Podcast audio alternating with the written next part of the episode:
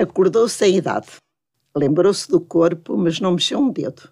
Sentiu a roupa da cama, indistinta daquela hora da madrugada, mas não abriu os olhos. Coberto pelo agasalho, preferia a escuridão à penumbra, ou, pior ainda, aos números modernos e implicantes do despertador eletrónico. As pálpebras eram-lhe leves, da mesma maneira que era leve o mundo naquele instante. O silêncio lá fora sobre a vila, o ar limpo que inspirava e que o desimpedia por dentro.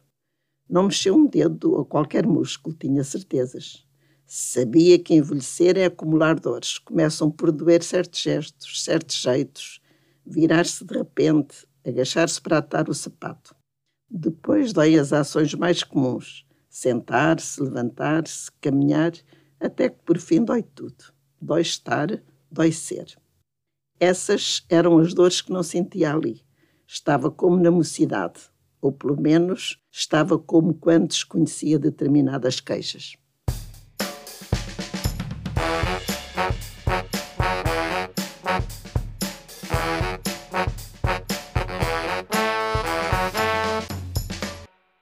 Olá, bem-vindos ao Contracapa, o podcast onde vamos falar de livros e leituras realizado na Escola Superior de Educação e Ciências Sociais do Politécnico de Leiria.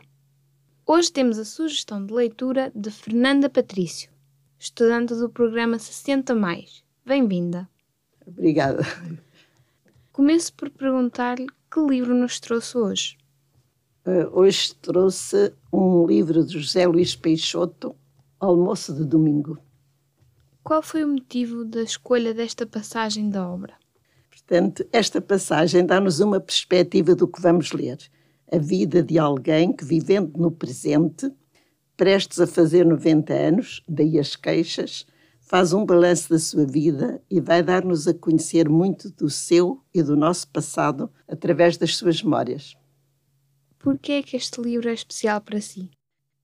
Este livro também me traz memórias pessoais.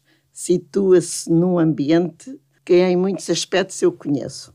Estudar à luz do petróleo, o fumeiro, fabrico caseiro de enchidos, a importância que o passado tem na vida que construímos. Por outro lado, traz-nos memórias da nossa história coletiva. As dificuldades económicas, o contrabando na raia de Espanha como forma de sobrevivência, a inauguração do 25 de Abril, a política de Salazar a Marcelo Caetano, a Mário Soares, até ao momento. Se tivesse que destacar algo na obra, o que seria? Os almoços de domingo. Diz-me qualquer coisa de comum, também a mim, e esta reunião da família acho muito interessante e muito importante. Em relação ao autor, há algo em específico que goste? Eu já apreciava este autor de outros livros que li, mas este atraiu-me de um modo muito especial. É o modo como o livro está estruturado. Passa-se em três dias dia 26, 27 e 28 de março, o dia em que o Sr. Rui faz 90 anos. E é a dinâmica do texto também. Tão depressa estamos no presente, nos dias 26, 27 ou 28, como no passado.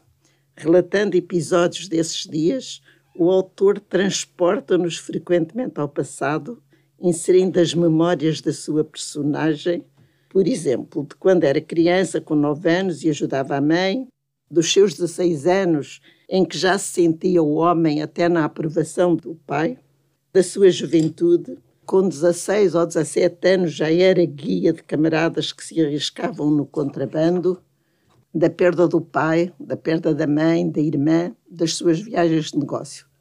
Este livro, falando de uma personagem viva, ativa e real que partilha as suas memórias, não é uma biografia o autor baseia-se nessa personagem real, que é Rui Nabeiro. No livro é sempre o Sr. Rui. Incorpora as suas memórias e com isso constrói um romance. A quem aconselharia a leitura deste livro?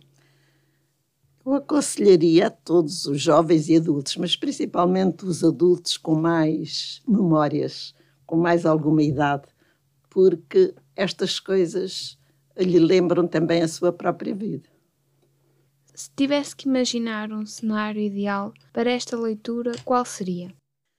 Seria na varanda da minha casa na aldeia, a olhar o vale em frente, a ver a aldeia e a casa dos meus pais. E por fim, que palavra escolheria para definir este livro? Podiam ser dois. Um podia ser memória ou então vivências.